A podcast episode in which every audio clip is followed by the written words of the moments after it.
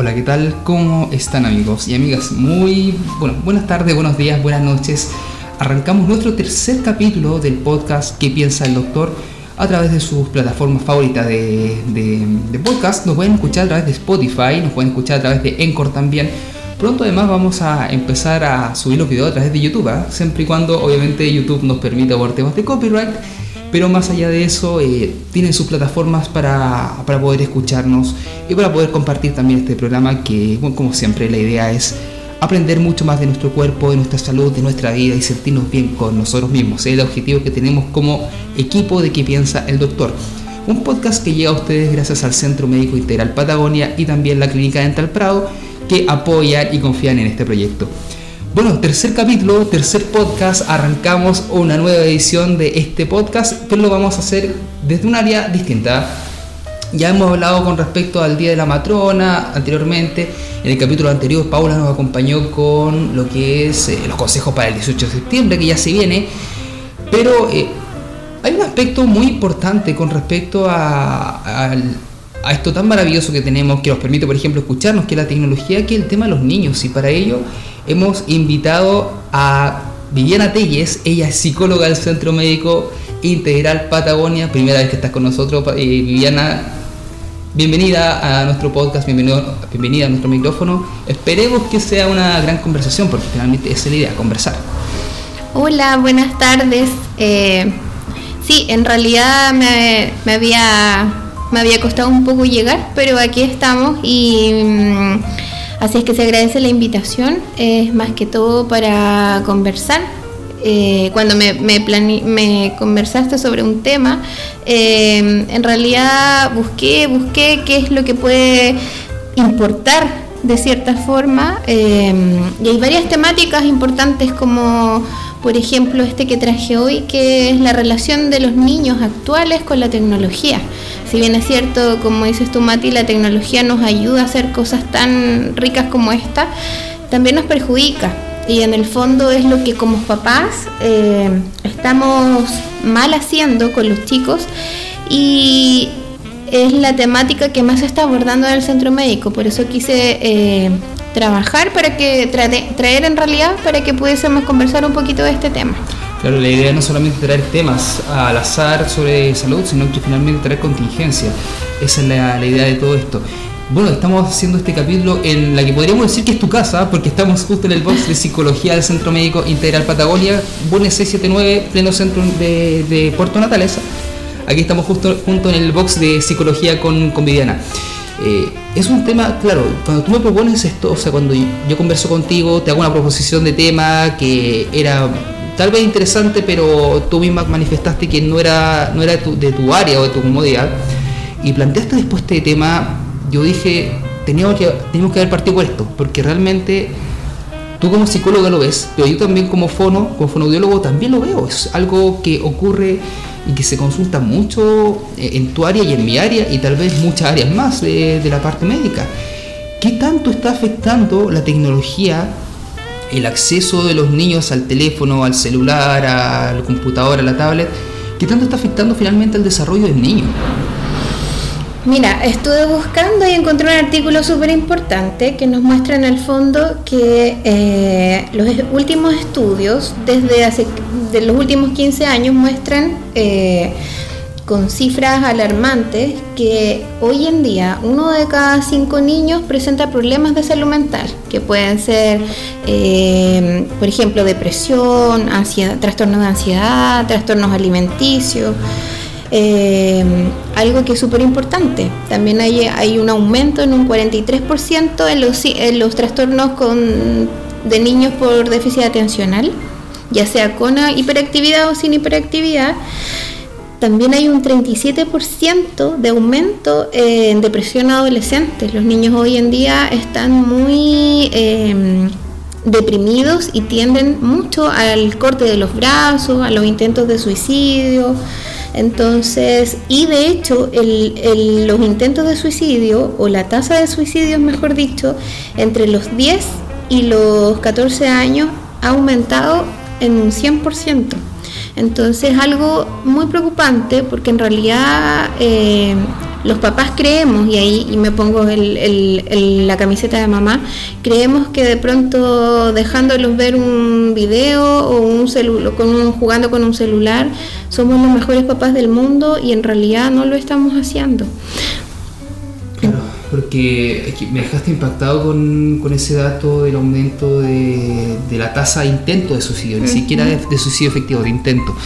Em, porque tú ves que también hay otros factores y hay otros fenómenos detrás, o sea, por ejemplo, el tema del ciberbullying, el, acceso que tienen los chicos a edades muy temprana a la tecnología, a poder estar en internet, a poder manejar em, páginas o conceptos tecnológicamente que son para gente con criterio más formado. Es, una cosa que, no, hay que pasarlo por alto. Si te das cuenta, tú mismo, tú misma traes estos datos no es algo que tú tienes que dejar pasar por alto. Mm. Eso mismo pasa, por ejemplo, en mi área cuando me dicen, es que mi niñito o mi niñita, niñito barra niñita, no está hablando, tiene 5 años no habla, tiene 4 años no habla, o habla muy poco, o tiene problemas de lenguaje. Ya, ¿y qué hace usted en su casa con él? No, que se siente, que vea tele, que vea video en YouTube, ve la, no sé, ve la vaca Lola, ve Pepe y no sé qué cosa más. Y la pregunta ahí que, hago es, bueno, ¿y usted qué hace? O sea, ¿qué hace si finalmente una de las primeras cosas que se les exige a los papás desde el punto, estoy hablando desde mi punto de vista como fonoaudiólogo, es que la estimulación del lenguaje parte por casa, parte por el papá, parte por la mamá, por conversar, por jugar con ellos, por hablar, por cantarles. Es que hoy en día estamos hablando en psicología de una infancia que no es sana. Estamos privando a los niños de una infancia sana. ¿Qué significa una infancia sana? papás disponibles, eh, papás que jueguen, papás que vayan al parque, eh, que generen rutinas. Todos los niños, desde bebés hasta ya eh, niños grandes, jóvenes, necesitan de una rutina, necesitan saber que a tal hora tienen que dormir, que a tal hora tienen que comer, que la cantidad de sueño para tal niño o según la edad depende de tal hora. Entonces estamos enfermando a los niños nosotros mismos. Tenemos papás que eh, están muy cansados, no están disponibles para ir al parque, no están disponibles para tirarse al piso a jugar, no están disponibles para escuchar a los más grandecitos cuando tienen un problema. Y entonces, ¿qué es más fácil? Poner este famoso YouTube, poner... Eh, no sé cómo tú dices, la vaca Lola, que es eterna, eh, y en el fondo me ahorro yo también el, trabajo de estar con mi hijo, de enseñarle a mi hijo, de que está al aire libre. Hoy en día los que mandan en casa son los, los niños y no los papás. Entonces, eh, sí, si también lo, extrapolamos a otro ambiente, eh, es lo más probable que ellos decían también qué comer, a qué hora comer, pasa por este tema de la, de la, de la chatarra también, que me imagino que la Paula lo tiene que haber tocado. Entonces, hoy en día el niño decide en el fondo su propio su propio futuro por decirlo así. Ellos decían la hora que duermen si duermen o no qué es lo que comen qué es lo que ven. Los papás están pasando como un, un segundo plano y eso es algo súper preocupante. Em, la gran mayoría de los chicos hoy en día entre 8 o 9 años ya maneja celular. Eh, los, los adolescentes, primero, segundo medio, incluso algunos tienen un celular más caro que el que tiene el papá. Hay muchos papás que me he encontrado con, no sé, los celulares de, antes y los niños con un celular touch moderno, entonces ultra moderno. Como siempre cuento como anécdota, eh, en, la consulta llegó una mamá que entre que me dio mucha pena y a la vez mucha rabia, como una ganas de, de desamarrearla vulgarmente hablando ella fue a preguntarme y pidió y pagó por un psicólogo para que le digan qué tenía que hacer. Ella, ella trabajaba de vendedora, eh, sueldo mínimo, y le había comprado un celular a su hijo y lo había, como dijo ella, lo había sacado de una tienda que todos conocemos, eh, entre comillas. Eh, lo, había, lo, había, sacado eh, en 36 cuotas. Este niño lo perdió o lo rompió, algo así. Y, y esta mamá estaba afligida, no sabía qué hacer. Ella lloraba en la consulta, pues no sabía si comprarle otro, porque el joven le estaba exigiendo otro, porque el anterior no servía. Y ella todavía iba eh, pagando recién la cuota número 12. Entonces, entre lágrimas y todo, me dice, señorita, ayúdeme, ¿qué hago? ¿Le compro otro a mi hijo? ¿Termino de pagar este? ¿O cómo lo hago? Porque yo tengo un sueldo mínimo. Entonces, el límite lo ponemos los adultos. Los adultos somos siempre y hemos sido siempre los que tenemos que poner la regla. A la larga, si somos papás muy permisivos, los niños también eh, la pasan mal, porque se dan cuenta que en el fondo no tienen un papá seguro, no tienen un papá estable y que frente a un problema que yo tenga como hijo, no voy a tener un papá quien me pueda ayudar. Porque se dan cuenta que en el fondo no tenemos voz ni voto en la crianza de ellos mismos. Y eso ellos lo perciben y se dan cuenta. Al principio, claro, entretenido, mi mamá, mi papá me deja hacer de todo. Eh, me da permiso para salir, me da permiso para carretear, no me pide nada, me exige, me da, me da, me da, pero a la larga los niños cuando ya son más grandes se dan cuenta que en el fondo no puedo contar con mi papá porque no sabe cómo resolver un problema. Claro, finalmente en ese caso está bien el hecho de poner reglas, de poner límites, de establecer límites. Y yo creo que esta conversación en algún momento va a terminar siendo un parangón con, con lo que nosotros fuimos como niños. O sea, tú te, yo tengo 20, casi 27.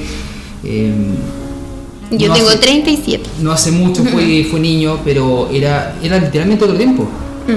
Era un tiempo donde el papá o la mamá, si te decía vuelve a tal hora, tenías que volver a tal hora. Si te decía a las 9 te acuestas, a las 9 te acuestas. O sea, a las 9 punto aparecían las noticias y tú tenías que estar acostado. Y acceder a cosas como por ejemplo un teléfono no era algo fácil, sino que era prácticamente un premio. Te tenías que ganar este, este teléfono, por, por dar un ejemplo de algo. Es que hoy en día los papás no premian o el premio es constante. Entonces yo les, digo siempre a los papás, ¿qué pasa si usted no va a trabajar mañana? A fin de mes hay un descuento, hay un día menos. ¿Ya? Y si usted quiere su sueldo mañana, aunque usted llore, patalee y haga lo que sea, no va a tener el sueldo mañana, porque la gran mayoría de los adultos trabajamos 30 días para que a fin de mes esté la recompensa.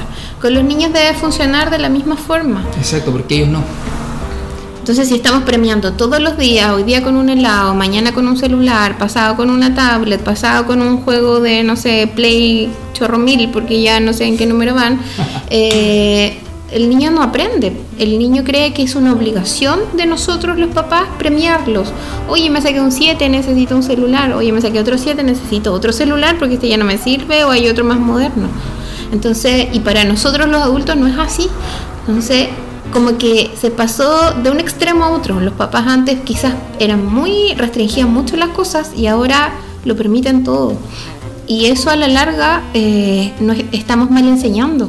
Claro, la, la era, la etapa del término medio fue muy corta en este sentido.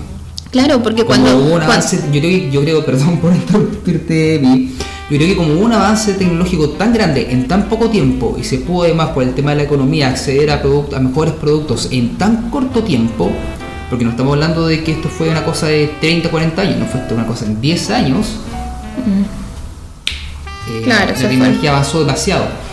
Entonces, como está esta mayor tecnología en tan poco tiempo, que se desarrolla muy rápido, además que la capacidad económica en este país todavía te permite dar ese tipo de lujos, eh, no hubo control. Yo creo que los- la gente adulta en este caso no, eh, no supo cómo adecuarse a esto. No sé si te da esa misma sensación. Es que los discursos de los adultos siempre ha sido, y yo creo que va a ser, yo quiero que mi hijo tenga lo que yo no tuve. Sí, sea más que tenga más que lo que, lo que tuve yo. Desde ese punto de vista, es, bueno, si bien es cierto que partir la base que a nadie nos enseñan a ser papás, pero en el fondo Claro. los papás, eh, los papás de hoy están eh, muy errado- errados en su pensamiento de que, claro, como yo no lo tuve, él lo tiene que tener todo. Pero ¿qué va a pasar cuando pues este niño, claro, ahora es niño, pero el día de mañana, cuando los papás ya no le puedan dar y este niño tenga que salir a trabajar? El sueldo, como digo, partiendo de lo básico que es el sueldo, no se lo van a dar todos los días, a no ser que logre ser independiente y gane diariamente, pero la gran mayoría va a tener que trabajar bajo el alero de un jefe. ¿Y, y qué pasa con la tolerancia y la frustración, que es el tema que más consultan? Es que mi hijo no se sabe frustrar, es que mi hijo lo mandaron al psicólogo porque hizo eh, un show en el colegio, porque no le dieron esto, o me hizo un show en el supermercado. Es más de lo mismo, porque en el fondo, al darle todo, inmediatamente ellos no saben esperar. Claro. Pasa también en... La generación del instantáneo, como hablaba Claro. Coco Legrand. Claro, pasa también, eh, de hecho, hay pocos niños que toleran los comerciales que dan entre video y video, por ejemplo. Y hay guaguas que yo he visto gritando, porque guaguas de un año gritando porque hay un comercial que dura cuánto, minutos. Sí, se, y se corta los 5 segundos. Entonces, ¿qué pasa? Que hay papás que para que la guagua no llore, no grite y no patalee, omiten el comercial. Entonces la guagua sigue, claro, sigue con la bacalola y yo sigo estando en el celular, que pasa mucho. Claro. Entonces, obviamente que no genero, no desarrollo la tolerancia a la frustración. Eso es algo que se va adquiriendo de a poco. No, sale, no, no es que yo nazca tolerante o menos tolerante o más tolerante. Se va desarrollando como toda la vida. Entonces, si yo no, no enseño a respetar turnos, eh, también por eso es bueno el, el- el jardín. Hay muchos papás que dicen, no, ¿para qué le voy a mandar al jardín tan chiquitito? En el jardín se aprende a socializar. Quizás no se aprenden los números ni las letras, o algunos sí, en realidad lo desconozco. Pero sí aprendes a que hay 10 niñitos más que todos tienen que comer, que a todos tienen que mudarlos, que todos tienen que hacer la fila. Entonces, eh, yo que tengo... todos quieren jugar con el mismo juguete. Exacto. Entonces aprendes a compartir, aprendes a sociabilizar, aprendes a esperar tu turno, aprendes a levantar la mano y a esperar que el otro termine de hablar o de llorar. Claro. Entonces Por hay, eso la, hay la mu- importancia finalmente la, de la educación preescolar. hay muchas cosas que se están perdiendo con este con la tecnología. Hay muchos papás que te dicen, no, que sé que mi hijo es súper tranquilo porque él llega a la casa y no sale de ninguna parte. Entonces a mí me gusta mi hijo porque yo lo, lo veo, veo lo que está haciendo y no pierdo... no, Porque si sale a la calle, yo cómo voy a saber en qué, qué está haciendo. Entonces yo me quedo tranquila porque yo sé que mi hijo está encerrado en su pieza con su celular y yo sé que no está haciendo nada malo. Claro. Y además, por ejemplo, siempre aparecen esta imagen en, redes sociales, no sé si tú lo has visto, que hay como varios, eh, un- unos dibujos arriba y otros dibujos, dos filas de dibujos. Y arriba, no sé, eran dibujos súper bonitos y decía chicos con menos de una hora de exposición diaria al, televisor. Y abajo chicos con más de un, niños con más de una hora de exposición diaria al televisor. La diferencia era brutal. Porque finalmente tampoco estás trabajando la creatividad. No, no, pues no estás trabajando nada, ni la creatividad, ni el desarrollo social, ni nada. Entonces, en el fondo, además de que estás, como yo les digo a los papás, eh, estás, es como si el cerebro del niño, porque hoy en día si uno va al, no sé, al hospital, en la sala de espera, eh, los niños de un año, ocho meses, ya están con el celular en la mano. Entonces, es como que agarraran ese cerebrito, lo colocaran dentro del microondas y le pusieran así como cin- 5.000 horas en el microondas y el cerebro va a salir así como una pasa. Porque hay, hay un estudio que dice que los niños de hoy, que hoy en día en promedio de 2 o 3 años, no van a vivir más allá de 50 años porque el cerebro va a estar tan atrofiado que en el fondo no les va a dar más. Y si, y si viven por un tema de corazón, por un tema cardíaco, no, no van a ser casi como unas plantitas, porque en el fondo el cerebro va a estar tan gastado, tan atrofiado, que no les va a dar como para generar, como para tener una vida como los adultos mayores de ahora. Pero eso la gente no no lo entiende, es como ya, que la araca, o, o los mismos chicos. Y les pregunto también, eh, además trabajo en salud pública, entonces les pregunto, ¿cuántas horas antes de dormir te desconectas? No, nada, yo dejo el celular y me duermo. Entonces, en el fondo, el, cerebro sigue funcionando porque cree que todavía está recibiendo estímulo.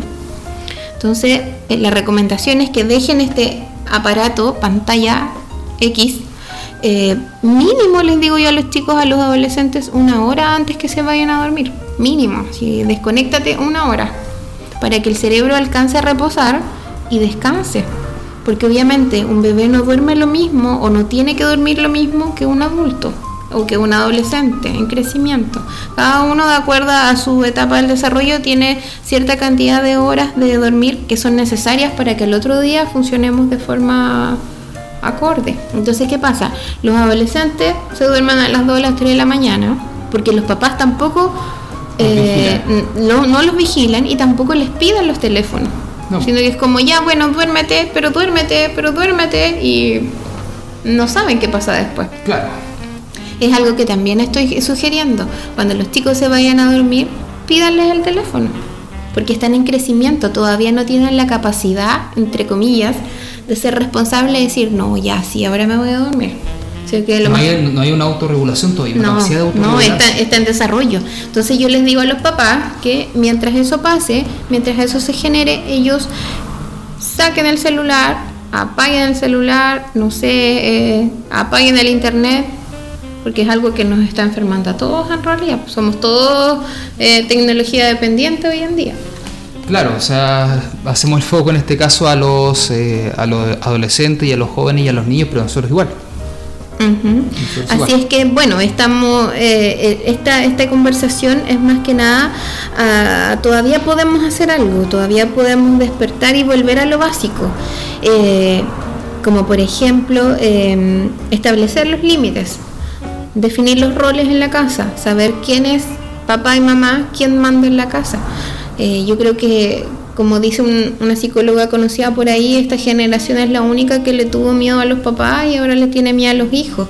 Hay muchos papás que se asustan, ¿y qué me va a decir mi hijo si le digo que no?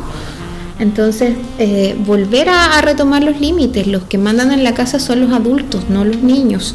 Darles más tiempo, dedicarles tiempo a jugar, a, ir al parque, a hacer alguna actividad al aire libre para que también tomemos aire, porque también somos una, región que está con una tasa de obesidad, eh, de sobrepeso y obesidad bastante alta. Claro, lo conversamos con Paula, que acá Magallanes en todo rango etario lidera el aspecto de obesidad y sobrepeso. Claro, entonces si además sumamos que el niño está acostado todo el día frente al celular y con suerte se levanta a almorzar o a comer, obviamente que eso eh, perjudica ah, también. estamos armando una tormenta perfecta realmente. Entonces, eh, involucrarlos también en tareas domésticas. Todos los niños, desde que ya caminan, yo creo que desde los dos años, pueden realizar actividades domésticas. Obviamente que yo a un niño de 5 años no lo voy a mandar a cocinar, pero si a los 2 años ya reconoce su ropa, entonces puede, eh, no sé, ir a dejar eh, un par de calcetines al cesto de la ropa sucia, eh, ya a los 5 años puede ayudarme a poner... A poner la mesa. Claro, a poner la mesa, ya más grande lavar la losa. Es, es importante que vayamos enseñando, no solo la enseñanza es así como tú tienes que hacer esto, sino que con ejemplo o, solicitando ayuda, también los niños van aprendiendo cómo funciona la casa, qué es lo que hay que hacer, qué se debe hacer. No, y de hecho esa enseñanza puede ser lúdica, si muchas veces uno de los miedos que yo creo que tienen los papás, no sé si tú lo ves de ese, sentido, es, oye, es que me pidieron que haga que mi hijo o mi hija tenga que lavar la losa, pero es tan fome lavar la losa eh, o es tan fome poner la mesa. Eso puede ser perfectamente una actividad lúdica, si finalmente a los chicos hay que traerlo por ese punto y se puede hacer. Hay familias donde de repente, por ejemplo, los fines de semana se turnan por preparar el desayuno, ya los más grandes, ya quizás adolescentes de 10 para arriba. Entonces, eh, no sé, como tú dices, de forma lúdica pueden hacer un sorteo a quién le toca este fin de semana, a quién el sábado, a quién el domingo, pero en el fondo todos colaboran porque al final todos quieren comer y todos necesitan aprender también. Entonces puede ser entretenido hacer como una especie de sorteo eh, o quién ya quién lava la losa, quién seca la losa y así todos van aprendiendo también va desarrollando tareas, claro, tareas básicas que a la larga les va a tocar a, todos en la vida. Sí, además va formando lo que es en el sentido de la responsabilidad, el tema de que si tú quieres algo te lo tienes que ganar. En este caso estamos hablando de algo tan no sé si la palabra es trivial, pero algo tan básico como es la alimentación. Es que a la larga, Mati, es súper transversal todo. si, tú vas, si, tú vas enseñando, los niños van aprendiendo, vas evitando el sedentarismo, vas evitando la tecnología, los niños aprenden rutinas. Insisto, desde, yo soy majadera en eso, desde un bebé es necesario que marcar las rutinas de horario de la alimentación, de colación, de horarios de sueño por sobre todas las cosas, a nadie, ni, niño, ni adulto, ni adolescente, ni joven, ni nada, em, nadie puede terminar de em, ver tele o estar en el computador y acostarse a dormir. Es necesario para todos crear un ambiente de una rutina del sueño que llamamos nosotros los psicólogos, donde se vaya de a poco como llegando a al, digamos, al hecho en sí de dormir. Hay algunos que pueden, por ejemplo, poner eh, musiquita más relajada, eh, colocar, cambiar la, intensidad de la luz, para que en el fondo el sueño que tengamos, ya sea 6, 8 o más horas, sea reparador. Porque hay, niños que eh, su sueño no, no es reparador, no crecen, no están tranquilos, al otro día están irritables, están inquietos. Entonces, es toda una cadena. Claro, finalmente yo siento que muchas veces nosotros, por el ritmo de vida que tenemos, dormimos más que descansamos. Esa es la verdad. O sea, puedes dormir 6, 8 horas, 7 horas, 5 horas, incluso los fines de semana mucho más, pero igual estás irritable, igual estás cansado, estás con sueño, bostezas todo el día, finalmente no estás descansando como debería Y tiene que ver con eso. Claro, como digo, como decimos, es todo transversal, eh, obviamente porque somos eh, seres sociables no, no estamos, como yo digo, solo en este mundo, estamos en constantes eh, relaciones sociales con los compañeros de trabajo, de jardín, de colegio, cuando te subes al colectivo, cuando vas al supermercado, entonces es, es todo transversal de que tienes que aprender a saludar, tienes que aprender a dar las gracias, tienes que aprender a esperar en la fila. Em, de hecho, aquí en, el mismo supermercado que tenemos en Natales me tocó em, cuando estaba embarazada, yo con tremenda panza y no me daban de, estaba yo en la caja de embarazada, futura mamá, pero no daban la preferencia. Entonces, eh, de pronto, por más que uno eh, sepa que las cosas son así, tienes que desarrollar la tolerancia y esperar que en el fondo te toque tu turno con tremenda guata. He visto también adultos con, con bastones en sillas de ruedas y nadie da la preferencia. Entonces, ¿qué va a pasar con estos niños el día de mañana si es que no saben esperar o como decías tú, son amigos de lo inmediato? No todo puede ser ahora. Así es. Por, el, por lo mismo también aumenta un poco la delincuencia porque... Eh, les cuesta a, los delincuentes, entre comillas. Les cuesta esperar, les cuesta entender y lo quieren rápido, ahora ya. Y la mejor forma, obviamente, es de esa, de esa, de esa manera. Lo otro importante para los papás también, eh, ya que estamos en esta consejería. Lo dejamos entre paréntesis y mientras tanto, para aumentar un poco el, bueno. la atención. Sí, que estamos junto a Viviana Telles, ella la psicóloga del Centro Médico Integral Patagonia nos vamos a una pequeña pausa. Vamos a dejar ese tema, esa última parte en stand-by, entre paréntesis, para aumentar un poco más el suspenso. Y no sé si te parece como para también empezar a, trabajar la paciencia y la tolerancia a la frustración. Sí, claro, volvemos. apliquemos, apliquemos esta La teoría. Apliquemos la teoría acá en este programa. Estamos haciendo el podcast de qué piensa el doctor aquí en Spotify y en otras plataformas de podcast favoritas también de ustedes. ¿ah? Bueno, volvemos, vamos a una pausa y estamos junto con Viviana de vuelta.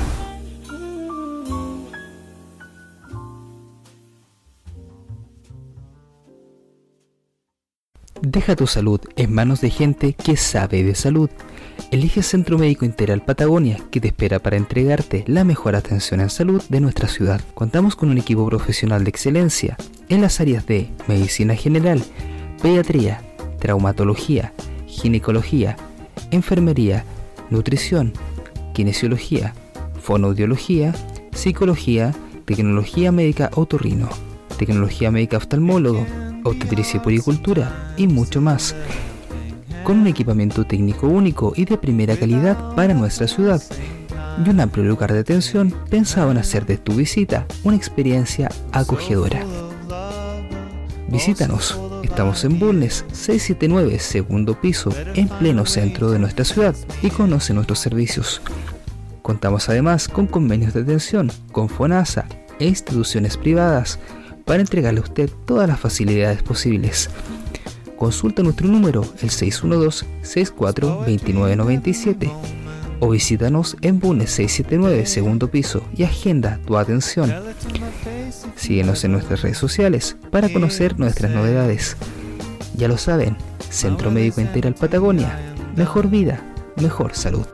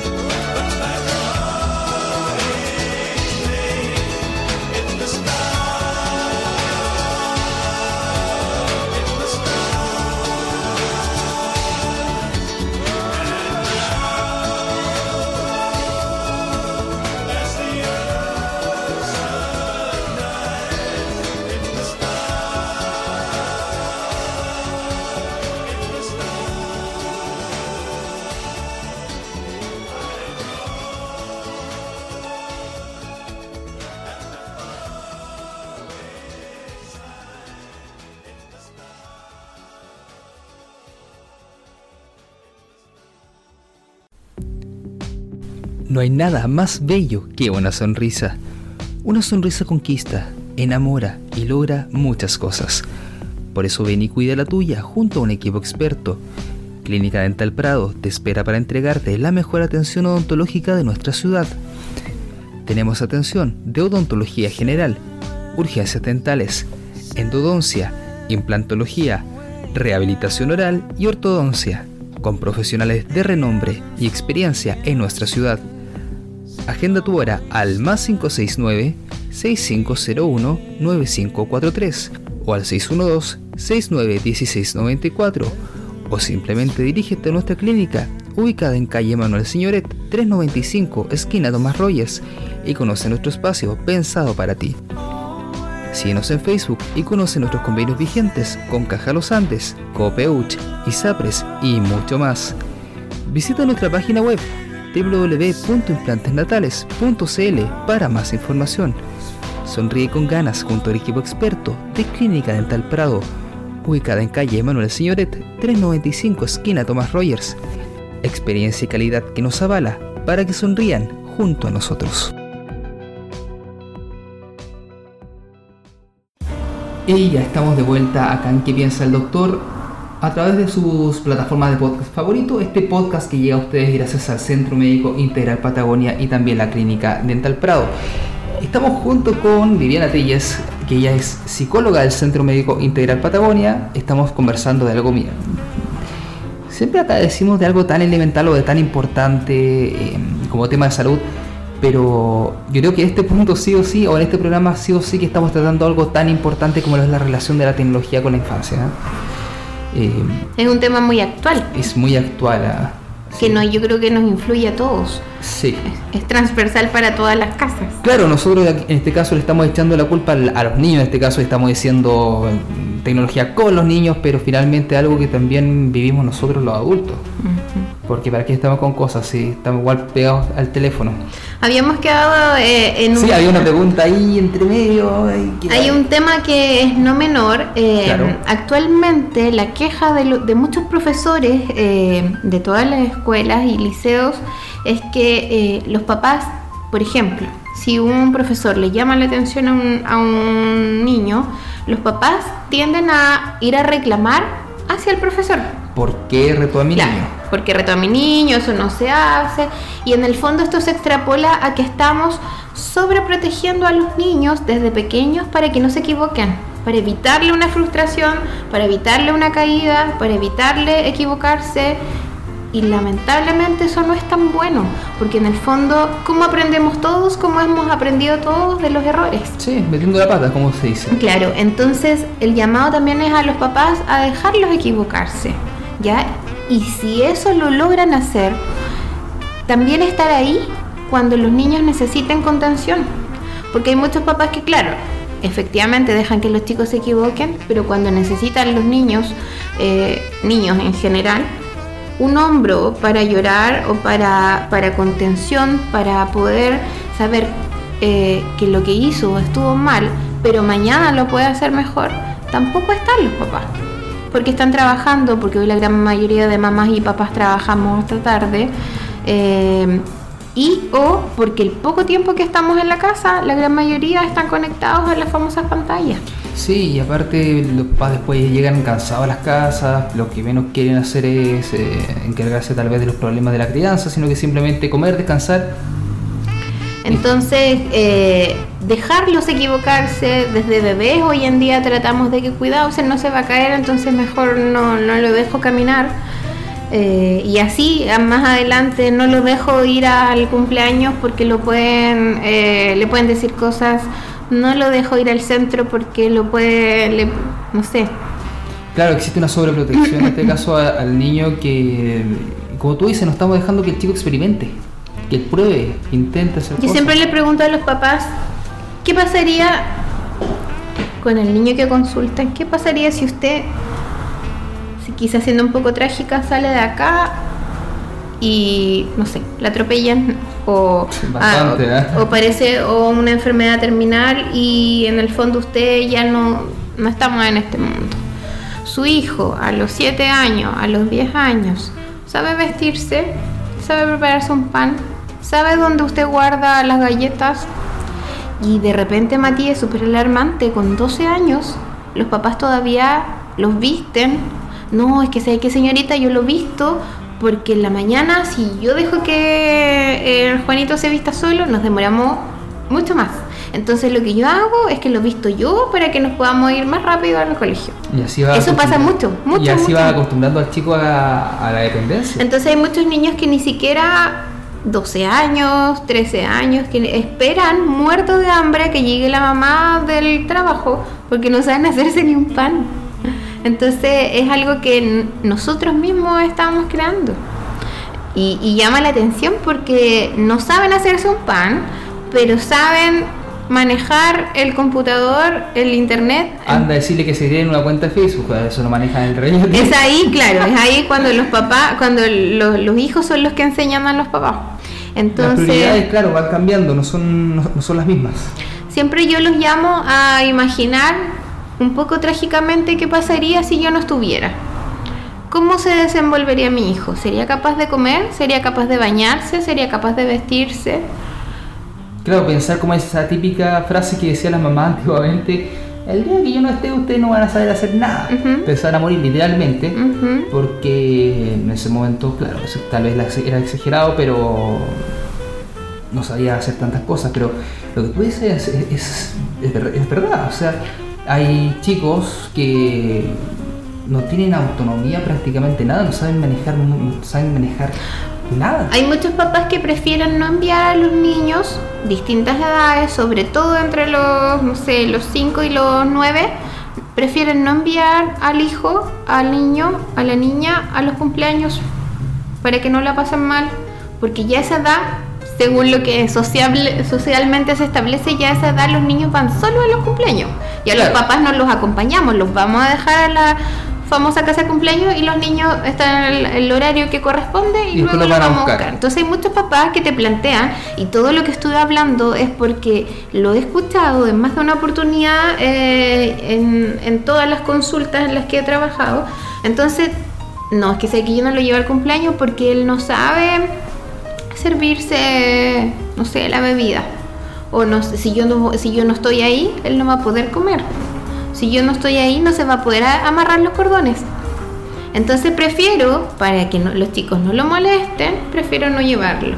Entonces de esa forma también lo aislamos socialmente, no dejamos que se desarrollen. Porque hoy en día, claro, eh, mi hijo como juega con su amigo que está en el computador, juegan en línea, también eso es algo que está muy de moda y que altera mucho a los chicos. Hay algunos juegos como el GTA, por ejemplo, el... Ay, ¿cómo que se llama el otro? Que uno que es súper agresivo, que a los chicos los altera de sobremanera. Que hay algunos juegos que se han hecho estudios que se comparan con el mismo efecto que causan las drogas. Claro, o sea, de hecho ya hay estudios que han indicado que la adicción al videojuego es una adicción, o sea, es una enfermedad, una enfermedad psiquiátrica como tal. Entonces nos vale decir, yo prefiero que mi hijo esté encerrado en su pieza con su celular porque yo veo lo que está haciendo y yo sé que no está haciendo nada malo. No, y además hay, hay, un, hay un tema cuando no existe una regulación tan fuerte, porque seamos sinceros, con el tema de los videojuegos tú mencionaste el GTA en este caso, pero hay muchos otros juegos más. Eh, Fortnite. Fortnite, Call of. Duty y otras cosas más. Si tú te das cuenta, no hay restricciones para poder comprar un juego, para que un chico pueda eh, acceder a ese juego. No hay ninguna restricción. No. Yo, por ejemplo, puedo tener la edad 8 años, 10 años, y me lo puedo conseguir y puedo jugarlo. Perfecto. Pero en ese caso, cuando no existe control por parte de la gente que vende o, que comercializa los juegos, porque finalmente para ellos es un negocio, eh, son los padres los que tienen que poner la cuota de censura.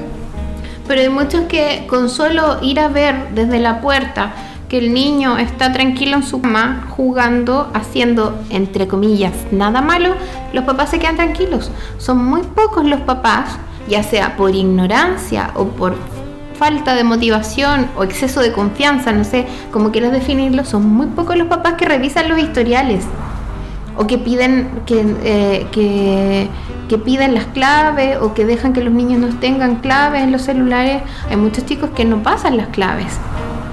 O hay muchos papás que no saben revisar el historial. Claro. Entonces, se quedan tranquilos con que no están haciendo nada malo porque están en su casa en la pieza.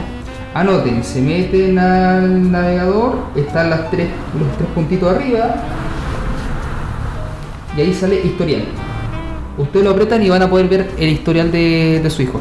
Y más allá de esto, sí es necesario que revisen el historial, revisen los juegos, revisen las conversaciones que tengan, eh, porque finalmente algo tan inocente, entre comillas, como lo es un videojuego o lo es una página en internet, puede darte luces de cómo está tu hijo ahora, o sea, qué está haciendo, con, quién está conversando, qué es lo que está viendo, qué está consumiendo finalmente, porque igual eh, la página de internet eh, es, tú consumes internet, tú consumes datos y tú consumes información. O sea, ¿qué es lo que está buscando tu hijo? Hay muchos chicos también que manejan las tarjetas de crédito de los papás o que simplemente van y las sacan. Y ellos mismos te cuentan en la sesión, ¿no? Que sabe que la, la, mi compañera tanto le sacó a, su mamá de la billetera la, tarjeta. la tarjeta y se compró no sé cuántos juegos o cosas de por internet. Entonces eh, evalúen, no solo porque el niño esté y su majadera en esto, esté en la cama, en su pieza, no está haciendo comillas nada de malo. Evalúen siempre en qué están los niños, qué están haciendo, conversen.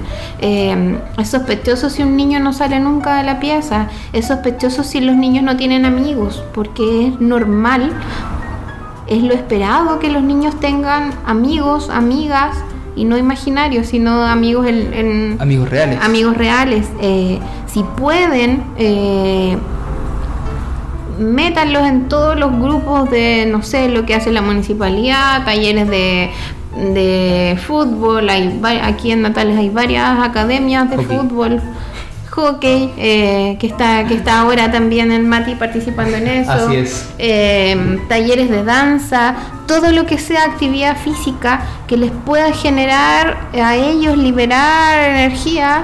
Eh, ahora tenemos la piscina, que es un, es un plus súper importante que nos permite también eh, muchas cosas en, el gasto de energía, en, el, en evitar el sedentarismo.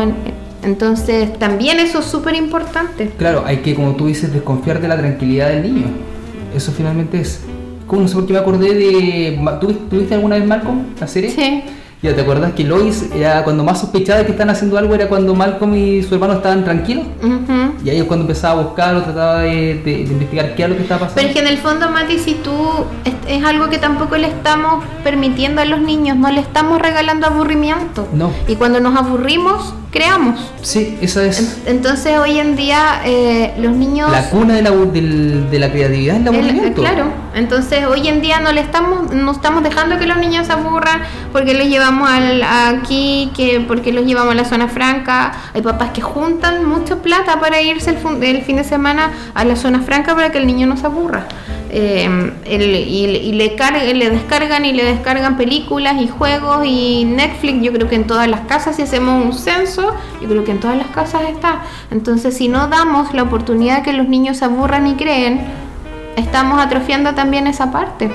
Claro, estamos generando, yo creo que ser, yo creo que estamos generando seres automáticos simplemente sin la capacidad de, de ser flexible y ser más plástico al momento de tener que crear o de afrontar situaciones. Entonces, bueno, la tarea es ardua. Eh, hemos, hablado harto, eh, suena de repente un poco fácil, pero traten de ponerlo en práctica. Un, rato, eh, todos los días, un rato de conversar, de jugar de acuerdo a la edad que tenga su hijo. Si es pequeño, algo más lúdico, si es más grande, de saber con quién se lleva, si la molestan, si lo molestan, si él molesta en el colegio eh, hoy en día, como yo siempre les digo a los papás, en mi época eh, estaba, no sé, el, negro, el blanco, el gordo, el flaco, el cuatro ojos y el dientes de parachoque. Hoy en día, hoy, en día, eh, hoy en día los, hoy en día los, los el calibre de las ofensas de los niños es muy hiriente. De repente hieren más con las palabras que con los mismos golpes. Así es. Entonces, eh, sepamos en qué están nuestros hijos, con quiénes se relacionan, invitemos a los amiguitos a la casa, invitemos a los amiguitos a dar una vuelta al parque y estamos evitando muchas cosas que ya hemos hablado con, con eso. No, y además estamos pasando por alto hoy un tema importante en, este, en esta conversación que tiene que ver con el ciberbullying. O sea, los chicos, como habíamos hablado, eh, ya desde edades muy tempranas están teniendo acceso a redes sociales. No es muy difícil saltarse la privacidad porque si bien Facebook, por ejemplo, te dice creo que desde 12 hacia arriba puedes tener Facebook. O el, el yo robot es como a prueba de... Claro, ¿No soy robot como es? Sí, simplemente tienes que de... cambiar tu fecha de nacimiento y ya puedes acceder a, a tener tu cuenta de Facebook.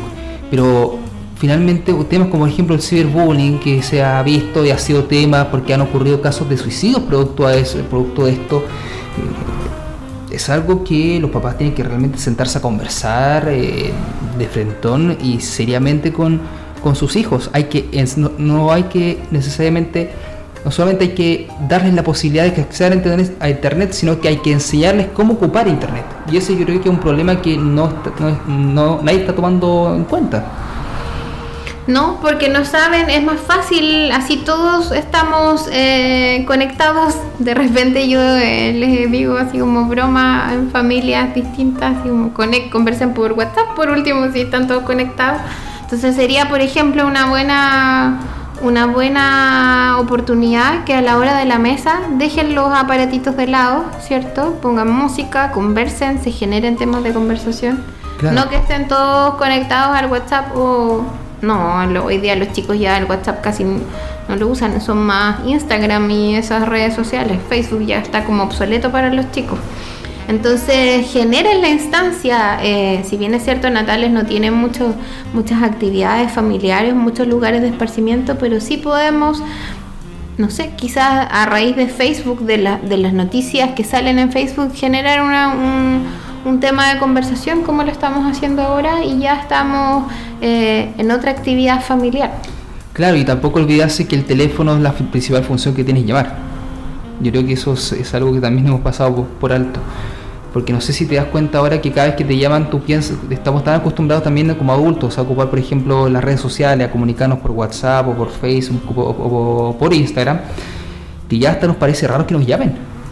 Sí, en realidad. Como que, lo, de hecho, los mismos planes de la telefonía aumentan el, el, la capacidad, o no sé cómo le llaman ellos, pero la capacidad de internet. Por sobre la de minutos. Exacto. No, de hecho me pasó la otra vez eh, que yo llamé a un amigo por teléfono. Me dijo, ¿qué pasó? Hola, ¿cómo estáis? Ah, ¿está todo bien? Sí, ¿por qué preguntas? ¿Por qué me llamaste? Pero, oye, pero el teléfono es para llamar. ¿Para qué más va a ser? Si igual uno, no está mal que, ocupe las redes sociales, que ocupe eh, WhatsApp o otras plataformas, pero igual eh, no olvidarse primero que primero de todo que un teléfono es para llamar y es para emergencias. Sí, claro. Yo me acuerdo que cuando me regalaron el primer teléfono era solamente para comunicarme con mi familia en caso de emergencia.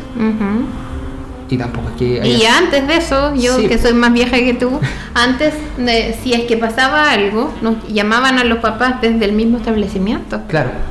Desde, el, desde la inspección, dirección, se llamaba al papá porque el niño iba al colegio a estudiar. Hoy en día los papás te dicen, no, pero es que si pasa algo, necesita comunicarse conmigo. En caso de emergencia, que lleve el teléfono. Claro. Y le ponemos plasma encima.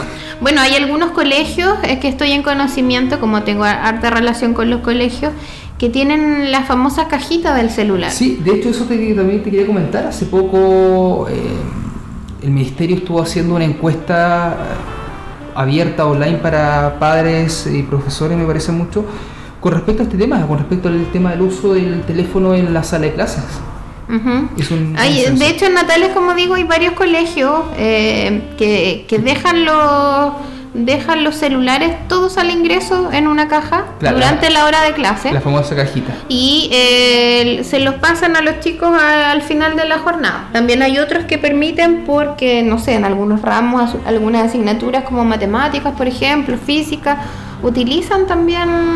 Eh, la calculadora. La calculadora, incluso los mismos la misma tecnología en algunas asignaturas es usada como para buscar información. Claro. Pero en general eh, lo están dejando fuera porque si no es muy fácil buscarlo todo en, en internet y tener la solución. También estamos... Eh, se está atrofiando la capacidad de lectura y obviamente ahí es un área que te compete a ti, me imagino que tú lo manejas, porque la gran mayoría hoy en día de los chicos trabajo de investigación, que antes uno buscaba en la enciclopedia o en la encarta en algunos y uno tenía que digitar la información, hoy en día es copiar, pegar. Ni siquiera me doy el tiempo de, hay algunos chicos que... Eh, cortan y pegan. Sí, literalmente. No, no leen, no sintetizan y obviamente al no leer tampoco manejan la información. Tampoco Presentan el trabajo Wikipedia. Así es, pegado. Entonces, obviamente, eso también dificulta la capacidad de desarrollo del lenguaje. Sí, capacidad, de, síntesis. Claro, capacidad de síntesis, todo lo que tenga que ver, por ejemplo, con capacidad de lectoescritura también, pero también habilidades como la capacidad de buscar información, la capacidad de, de lograr desarrollar una investigación, de buscar fuentes que después de la universidad te vas dando cuenta cuando tú llegas que hay chicos que no saben buscar una fuente, una. Ni siquiera lo, Wikipedia, Rincón del Vago en su momento. ya, más, ya más allá, más, años. Pero claro, no, no saben cómo buscar una, una fuente, no saben eh, dónde buscar, cuáles son las páginas. Bibliografía. la bibliografía, no saben ni siquiera pero un libro en muchos casos. Eh, y como tú dices, también se perdió la capacidad de leer la capacidad de leer que realmente no hay nada que reemplace estar leyendo desde una hoja. O copiar y pegar, escribir, o sea, escribir como antes, que tú lo encontrabas en la enciclopedia y tenías que traspasarlo a tu cuaderno para traspasarlo a tu trabajo de, investigación. igual. Entonces también estábamos ayudando a la memoria, porque en el fondo al, al traspasar de, no sé, a mí me tocó insisto, soy un poquito más vieja. Función ejecutiva claro, me, tocó ir a la biblioteca, donde porque no, no tenía toda la enciclopedia, entonces me tocó ir a la biblioteca, traspasarlo a mi cuaderno, llegar a la casa y traspasarlo al computador. Así es. Entonces, por último, yo manejaba un poco del trabajo que estaba haciendo, pero hoy en día los chicos no, no leen, literalmente. Cortan, pegan y imprimen. No, y aparte leer de la pantalla hay mucho más daño daño ocular también que, que está inmerso por el tema del brillo de la, de la pantalla. Y la sensación finalmente de leer de la pantalla no es lo mismo que tomar una hoja, leer, ojear, no es, no es lo mismo. Yo incluso está, está probado eso, que no es lo mismo. Y por eso tampoco hay que dejar que los chicos hagan trabajos a partir del teléfono, o sea, completamente del teléfono o de una pantalla. Tienen que tener la capacidad de leer, de buscar y de seleccionar. Es que nuevamente llegamos a los adultos. Si ellos hacen, si ellos hacen esto es porque ellos no tienen la capacidad de regularse y decir, no, esto me está haciendo bien o no, sino que en el fondo ellos piensan mm, obviamente en entregar el trabajo, pero somos los adultos los que tenemos que eh, apoyar, ayudar a sintetizar, a, hijo, ¿qué entendiste? ¿Qué, ¿Qué comprendiste? ¿De qué se trataba? Entonces, si los padres no están apoyando en eso, también para ellos va a ser mucho más difícil. O sea, ten en cuenta que estamos en un país con 98-99% de alfabetización, pero que a nivel OCDE somos de los países que menos entiende, que tiene menos capacidad de, comprensión lectora. Lamentablemente las cifras a, nivel país eh, en todos, digamos, los ámbitos no nos acompañan mucho. Para nada. Entre lo que es la parte nutricional, eh, la parte cognitiva, tenemos números bastante rojos. Y bastante preocupantes. Entonces el llamado nuevamente es a, saber usar la tecnología, aprovechar este recurso, como yo de repente me, me ha tocado hacer capacitaciones en los profesores también a utilizar el recurso tecnológico en el buen sentido de la palabra y no solo para que los chicos estén conectados o las chicas estén sacándose fotos en el baño. Entonces eh, es un buen recurso que tenemos que saber, como todo recurso, saber utilizarlo, pero también saber poner los límites cuando corresponden para que esto no se nos escape de las manos. Claro, y finalmente eh, todo cambio, o sea, lo que estamos hablando va a requerir sí o sí un cambio fuerte un cambio fuerte a nivel cultural. El cambio cultural no parte, no parte ni del ministerio, ni del gobierno, ni de las instituciones, parte desde uno mismo, desde la casa, desde el cómo tú le enseñas a tu hijo, a tus familiares más chicos cómo se ocupa la tecnología, cómo ocupar un teléfono, eso finalmente el cambio. Bueno, Mati, para yo creo que ya ir terminando, eh, mi, mi tarea también eh, y mi, mi recomendación es que eh, hagan algo tan básico como expresarse las emociones. Si quiero darte un beso, te lo doy y no te envío un emoticón. si quiero sonreír, también lo hago. También es bueno llorar. Eh, el llanto nos nutre y nos libera a todos. No, no, no es malo llorar. En general las emociones que también ese es otro tema para conversar, eh, hay que expresarlas, hay que manifestarlas. Si tengo rabia, mencionarlo, si estoy contento, también mencionarlo.